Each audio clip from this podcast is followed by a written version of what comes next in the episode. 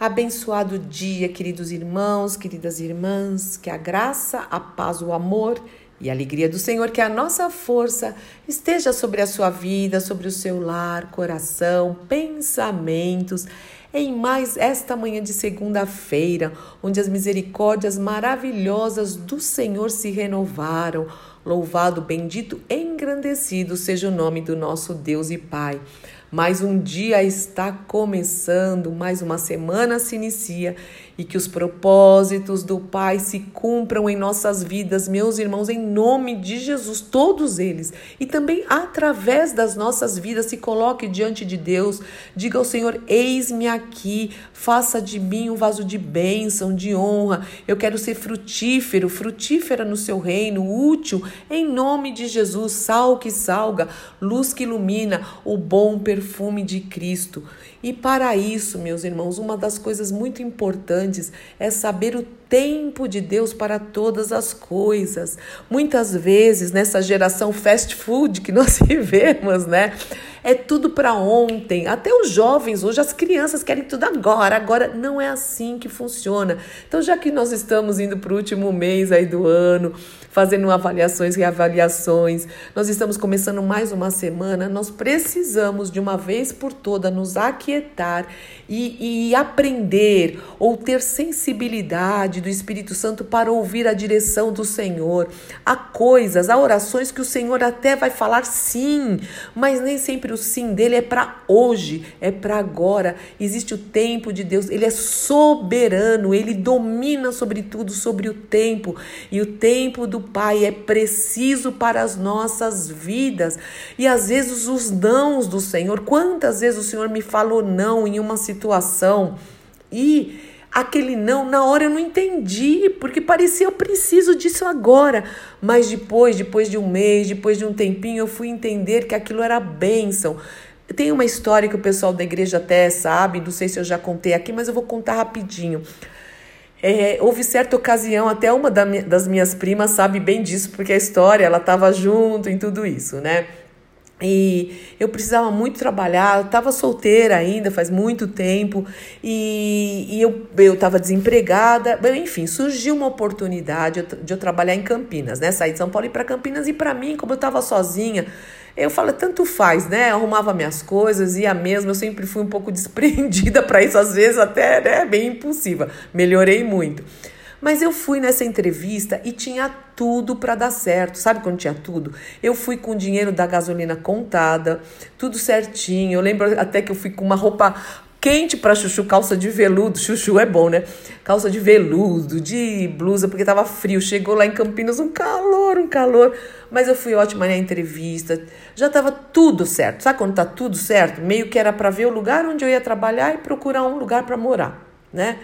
Só que eu fui, depois fui embora, não tinha nem dinheiro de um lanche direito, foi aquelas histórias, aquelas aventuras, né?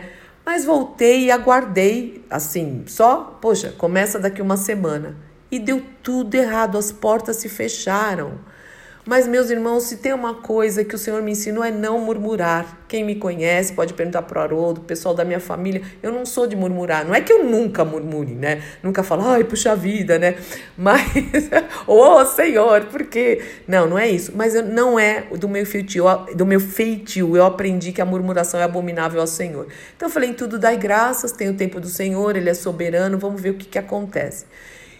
Mas foi muito importante tudo isso eu consegui um trabalho, até com a ajuda desses meus primos, tudo depois de um mês, depois de um mês, e foi nesse lugar, lugar em São Paulo mesmo, que eu reencontrei o Haroldo. Olha só, a porta que fechou, que travou o Senhor tinha algo diferente, senão não estava nem aqui com a igreja gravando para vocês hoje. Eu estaria, não sei que caminho ou que rumo eu teria tomado. Claro que o Senhor é misericordioso, mas olha como é bom não murmurar e em tudo dar graças naquilo que nós entendemos e aquilo que nós não entendemos. Isso foi um resumo da história. Tem muitos detalhes preciosos aí, mas eu já passei por isso muitas vezes, então aprenda a ouvir, a esperar e a obedecer o tempo de Deus, em nome de Jesus. Mas esteja conectado no secreto, lendo a Bíblia, orando, para também não passar o tempo de Deus e você falar, ui, passou e eu não fiz nada do que o Senhor tinha para mim. Não, que os propósitos do Senhor se cumpram. E para isso é uma palavra de ânimo, viu? Para você começar o dia, a semana e terminar o ano aqui, para nós. E eu quero basear tudo isso também aqui em Eclesiastes 3. Confia no Senhor de todo o coração. E ele diz o seguinte: há momento, um momento certo para tudo.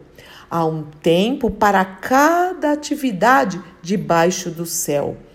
Há tempo de nascer, há tempo de morrer, há tempo de plantar e há tempo de colher, tempo de matar, tempo de curar, tempo de derrubar e também tempo de construir. Sim, há tempo de chorar, mas há tempo de rir, tempo de se entristecer, mas há tempo de nos alegrar, tempo de espalhar pedras e tempo de ajuntá-las, tempo de abraçar, tempo de se afastar, tempo de procurar, tempo de deixar de buscar tempo de guardar, mas também há tempo de jogar fora, tempo de rasgar, tempo de remendar, tempo de calar e tempo de falar.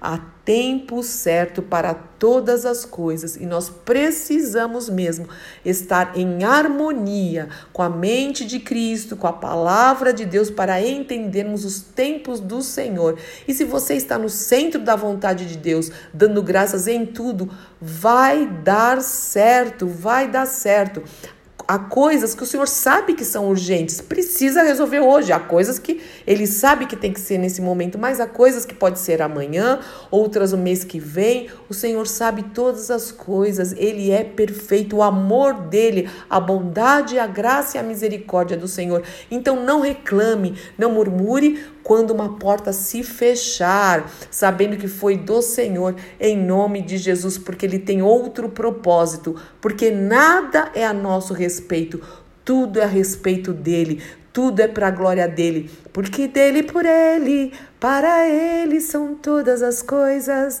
A Ele a glória. Não é isso que nós cantamos? A Ele a glória. Então confia no Senhor, se alegra no Senhor e envergonhe o inimigo em nome do Senhor Jesus Cristo. Pai, nós queremos aprender cada vez mais a entender o seu tempo, o seu kairós. Apesar de nós vivemos no, vivermos no crono, Senhor, nós queremos viver segundo a tua direção, Senhor. Então dá-nos mesmo essa sensibilidade para ouvir a tua voz. Feche os nossos ouvidos para a voz do estranho. Feche os nossos ouvidos para é, coisas, Senhor, para conselhos que não vêm de ti. Mesmo coisas que parecem boas, que têm até aparências de piedade, de prosperidade, de sucesso, mas se não vem de ti, nós não queremos. Mas nós queremos tudo, tudo que vem do alto, tudo que vem do teu trono, Senhor, a tua plenitude, Senhor, com a tua bênção, porque a bênção do Senhor enriquece, diz a tua palavra, e não acrescenta dores. Nos ajude, nos abençoe a, a, a, para que nós nos aquietemos, porque sabemos que o Senhor é Deus e nós somos teus ovelhas do teu pastoreio. E o Senhor fala que aqueles que são tuas ovelhas vão ouvir o bom pastor e nós vamos seguir os propósitos do Senhor. Ajude meus irmãos, as minhas irmãs, as nossas casas, nossas famílias, todos do ministério, Senhor, a minha vida, a vida do meu marido. Nos ajude a ouvir a tua voz. E obrigada por dominar sobre o tempo, sobre tudo e sobre todos. Obrigada por ser onisciente, onipresente, onipotente. Nós confiamos em Ti. Em nome do nosso Senhor e Salvador Jesus Cristo. Amém, amém, amém. Deus te abençoe muito. Eu sou Fúvia Maranhão, pastora do Ministério Cristão Alfio Miguel Alphaville Barueri, São Paulo.